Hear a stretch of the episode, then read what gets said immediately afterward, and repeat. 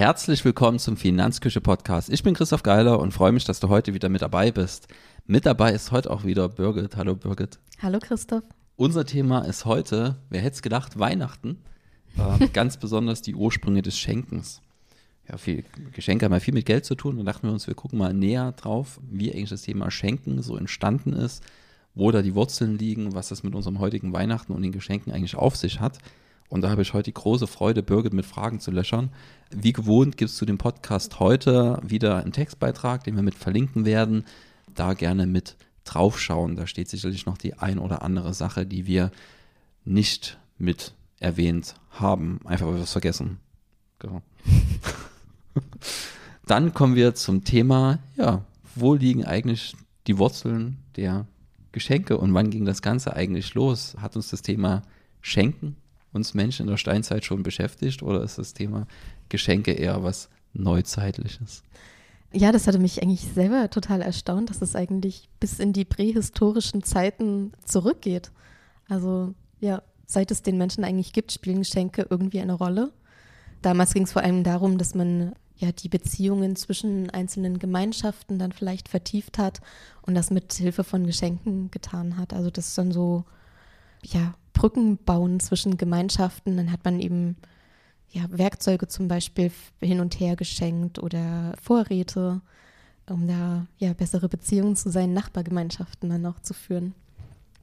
Ähm, fand ich ganz interessant. Und dann gab es den Soziologen Marcel Maus, der hatte sich zum Beispiel angeschaut, wie es in manchen Stämmen so zuging. Da hatte er sich ähm, einen Stamm an der Nordwestküste von Nordamerika vorgenommen, hat er untersucht und genau angeschaut, wie die es mit Geschenken handhaben. Und bei denen war das zum Beispiel auch immer so, dass die, was der, bei denen Geschenke auch so ein bisschen diplomatisches Mittel waren, zwischen einzelnen Stämmen dann ähm, viel geschenkt wurde und auch sehr viel mit Prestige zu tun hatte, dass es dann irgendwann darum ging, wer macht eigentlich das größte, wichtigste Geschenk und es ist wohl dann teilweise auch ausgeartet.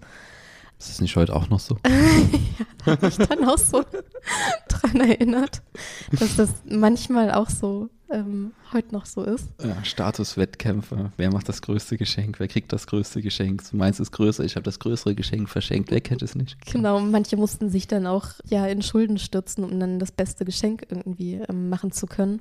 Anschließend wurden die Geschenke dann vernichtet. Aber nicht einfach aus Verschwendungssucht oder so, sondern ähm, es war dann tatsächlich so, dass man damit auch seine Vorahnen geehrt hat, indem man denen sozusagen die Geschenke, die man erhalten hat, ähm, geopfert hat. Ja, man stellt sich das heute mal vor, du kriegst ein Geschenk von deinen Eltern und vernichtest das vor aller Augen. Genau, als Opfergabe. ähm, du musst nur sagen, wozu es geopfert wird, ja. und dann verstehen die das. Für Opa, der heute nicht dabei sein kann. Habe ich jetzt nicht gesagt, genau. So. Bei mir sind tatsächlich meine Opas ähm, leider eher gestorben. Genau, also da sind nicht mehr so viele da. Ja, die Omas haben da länger durchgehalten und halten teilweise heute noch durch, was mich sehr, sehr freut und was sehr, sehr schön für unseren Sohn ist.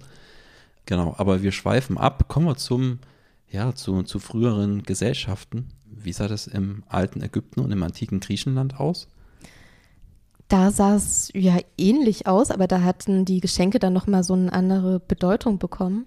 Da ging es dann, ja, stand sehr im Mittelpunkt zum Beispiel Opfergaben an Götter und Geister, was dann wie eben Geschenke an die Götter ja ist, um dann ja sich Schutz zu wünschen oder Fruchtbarkeit für die Zukunft, wirtschaftliche Erfolge, all sowas. Oder ähm, es war zum Beispiel, als der im alten Ägypten, wenn ein Pharao den Thron bestiegen hat, wurde er dann auch immer reich beschenkt, weil quasi diese Thronbesteigung nochmal seine Verwandlung in einen Gott symbolisiert hat, wie eine Art Geburtstag. Und auch damals gab es schon ein Neujahrsfest. Da wurde dann, hat man sich zum Beispiel kleine Fiolen mit Wasser vom Nil geschenkt. Ähm, einfach, ja, Nil war die Ader des Lebens oder ist es ja immer noch in dem Land und bietet ja Fruchtbarkeit für die Felder und damit wollte man dann auch nochmal die Götter ehren und sich Wohlstand gegenseitig schenken. Und in Griechenland war das auch ganz ähnlich. Da spielte natürlich auch eine große Rolle die Götterverehrung. Da war das dann oft sogar ein, ja, ein öffentlicher Akt, dass man dann Göttern groß gespendet hat, was dann auch ja große Spenden an die Öffentlichkeit dann natürlich war, um einfach zum einen zu zeigen, wie viel, ja, wie groß der eigene Reichtum eigentlich ist, aber auf der anderen Seite eben auch seine Großzügigkeit zu zeigen, um ja den sozialen Frieden auch so ein Stück weit zu wahren. Aber man hat zum Beispiel auch zu Geburtstagen sich gegen also etwas geschenkt, gerade wenn eben ein Kind geboren wurde, hat man dem Kind kleine Amulette geschenkt, so als Schutz vor bösen Geistern. Das war dann auch schon genau ja wie unsere heutigen Geburtstagsgeschenke eigentlich, hat ja. sich dann irgendwann weiterentwickelt. Wie war es im Römischen Reich? Genau, im Römischen Reich war es natürlich auch so ein bisschen ähnlich wie in Griechenland, also was jetzt die Götterbeschenkung anging. Und da kann man sogar bis ins Römische Reich auch die Ursprünge des Weihnachtsfests eigentlich so direkt zurückverfolgen. Die haben nämlich immer so ab dem 17. Dezember das Saturnalienfest gefeiert. Da haben sie ja der Gottheit Saturn die Gottheit geehrt. Und am Anfang war das immer so ein Tag, ähm, das Fest. Das hat sich dann mit der Zeit ausgedehnt, wurden dann irgendwann ja eine ganze Woche der Feierlichkeiten. Und da hat man zum Beispiel auch schon immer grüne Pflanzen geschmückt, wie unsere heutigen Weihnachtsbäume eigentlich. Und es war dann eben auch Brauch, dass man sich dann ähm, gegenseitig kleine Geschenke gemacht hat. Da waren dann manchmal so Spaßgeschenke dabei oder ja, kleine Kerzen oder irgendwas, was dann extra dafür produziert wurde. Kinder haben dann kleines Spielzeug bekommen. Und Genau, also fand ich schon sehr viele Parallelen eigentlich zu unserem heutigen Weihnachtsfest. Wahrscheinlich haben die Christen sich das dann auch da abgeschaut. Die gab es ja dann auch schon und ähm, ja. die haben ja auch im Römischen Reich gewohnt und äh, bestimmt das eine oder andere mitgenommen für ihre eigene Tradition. Ja, das sieht man tatsächlich in verschiedenen, ja, also hier überall Parallelen. Ähm, zur heutigen Zeit hat sich am Ende ja alles geschichtlich so ein Stück weit entwickelt und die Gesellschaften können sich ja dem auch nicht entziehen und die sind ja irgendwo raus entstanden. Und wir haben nun mal unsere Wurzeln in den alten, ähm, bei den alten Römern, bei den alten Griechen, so dass wir jetzt uns da nicht ganz entkoppeln können und logischerweise da ein bisschen was aus den alten Zeiten mitgenommen haben. Ansonsten hast du auch wieder Parallelen bei den Heiligen Drei Königen gefunden? Genau, da war es ja so, die, über die hatte ich auch im letzten Weihnachtsartikel schon was geschrieben. Da ging es nämlich um die Gaben, die sie dem Jesuskind mitgebracht haben. Sie haben ihm ja Gold, Weihrauch und Myrrhe geschenkt, was dann damals auch total wertvolle Stoffe waren. Ich meine, Gold ist ja auch immer noch, das sind ja eigentlich immer noch wertvolle Stoffe, aber damals waren es eben auch bedeutende Handelswaren, die dann auch ja viel wirtschaftliche Blüte in die Gegenden gebracht haben. Und einfach auch diese Geste des Schenkens hat natürlich zum einen für das Christentum eine besonders große Bedeutung, weil man mit diesen einzelnen Geschenken auch verschiedene ja, Dinge ausdrücken wollte. Da gibt es ja auch unterschiedliche Interpretationen, aber zum Beispiel ähm, wollte man mit dem Gold dann eben Jesus Rolle als künftiger König hervorheben. Das Weihrauch wurde dann benutzt, um seine Heiligkeit zu betonen oder die Myrrhe dann für seine Tugendhaftigkeit. Aber da ist es dann eben auch so, dass auch dieses an sich Geschenke geben, kann man auch heute zum Beispiel noch wiederfinden, zum Beispiel in Spanien. Da ist es nämlich üblich, dass man sich am 6. Januar gegenseitig Geschenke macht, dem Tag der Heiligen Drei Könige. Okay, also die Spanier machen das erst im Januar. Mhm. Wusste ich gar nicht. Dann gehe ich dann nach Weihnachten nochmal nach Spanien. dann profitieren wir gleich doppelt. Wenn Stress zweimal.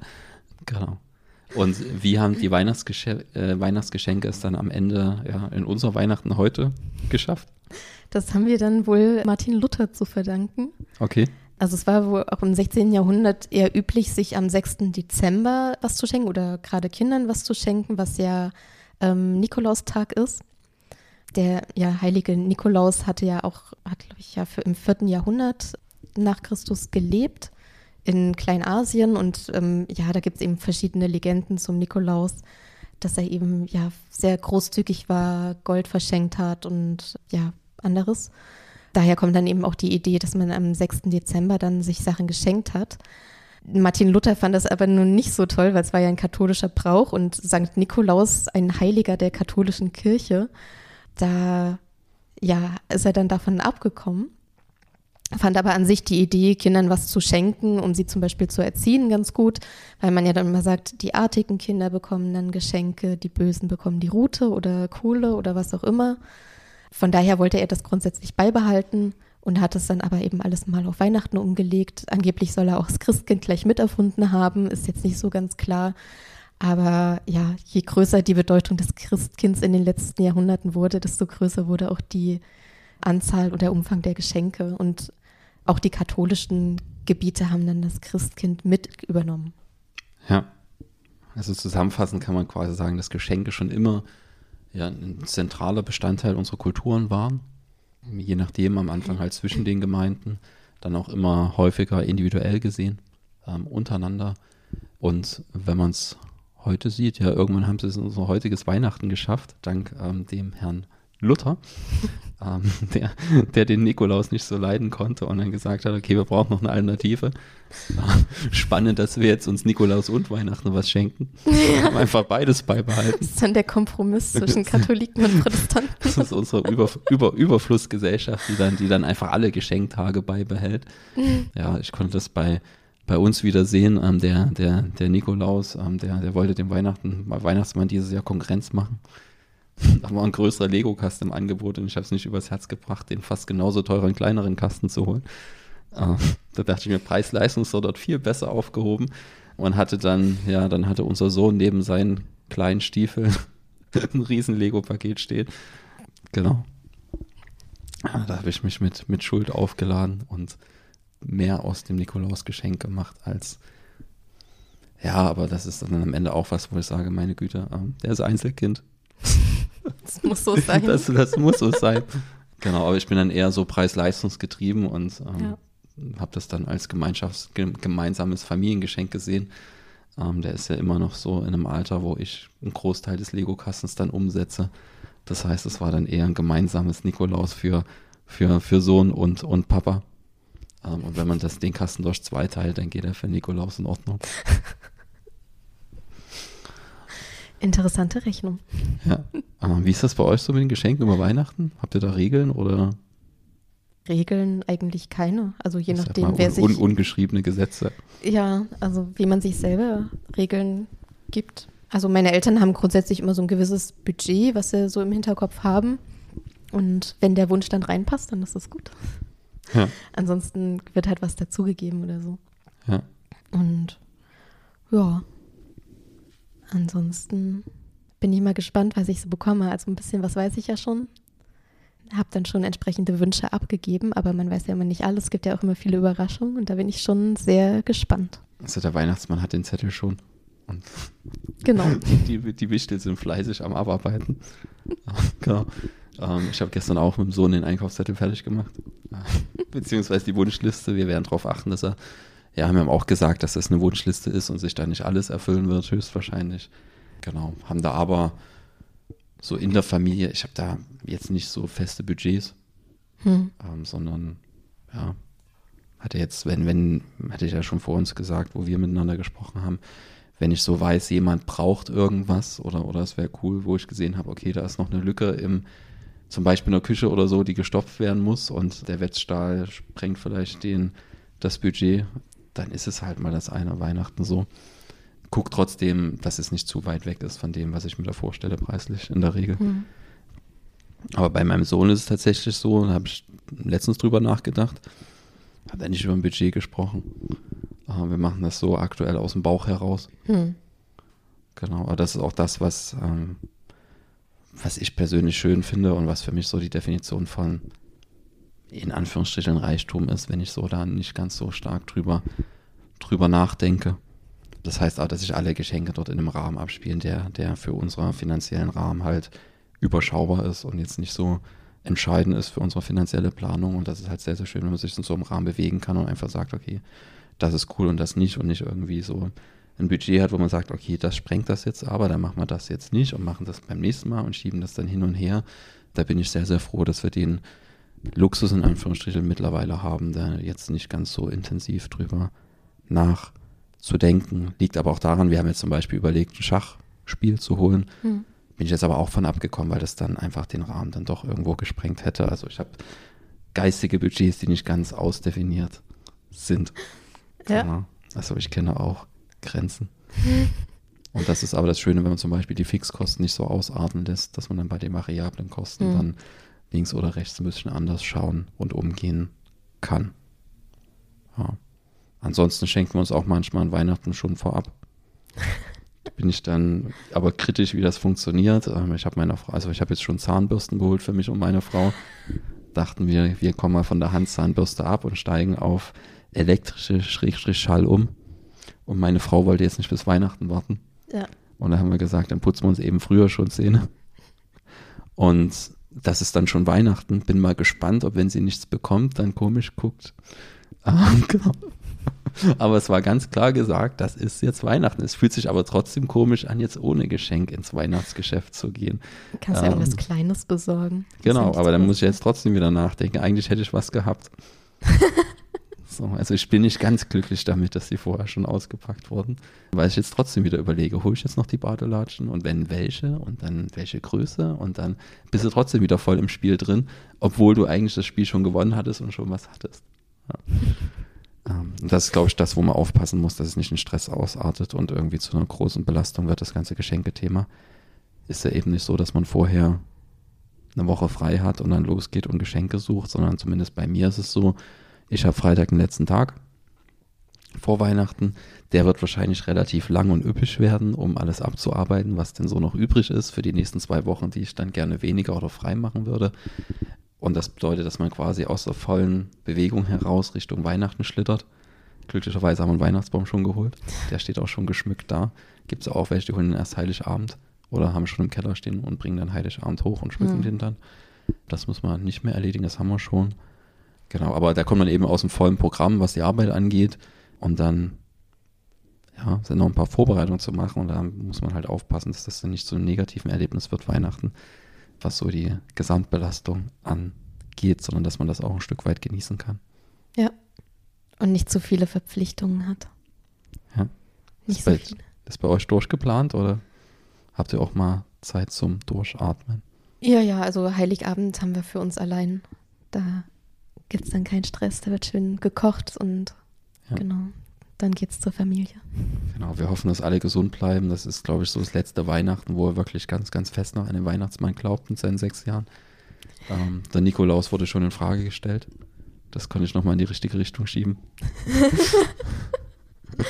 genau. Also Nikolaus war dann doch hoch im Kurs. Genau.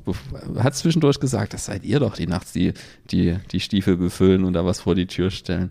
Aber interessant, das eine in Frage zu stellen und die andere Fantasiegestalt nicht. Ja.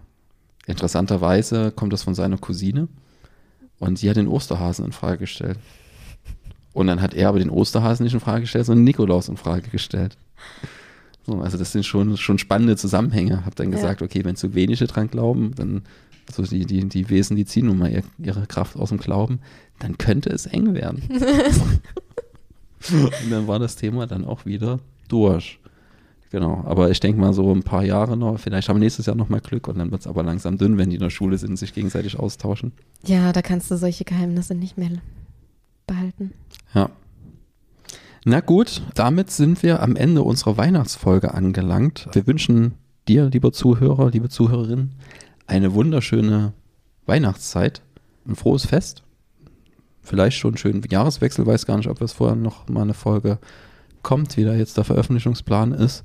Wie gesagt, wir sind ja gerade voll im, im Abarbeiten der letzten Tätigkeiten kurz vor unserer Weihnachtspause. Sollte kein Podcast über den Jahreswechsel erscheinen, dann bitten wir das zu entschuldigen. Wir versuchen, dass das funktioniert. Bin mir da aber nicht ganz so sicher, weil wir ja einen ordentlichen Terminkalender hatten, was die Dichte angeht, was sehr, sehr schön ist, dass wir dann noch einen Jahresrückblick besprechen. Ansonsten wünschen wir schönes Weihnachtsfest, einen guten Jahreswechsel und wir hören uns dann eventuell erst wieder im neuen Jahr. Bis dahin, eine gute Zeit. Ciao.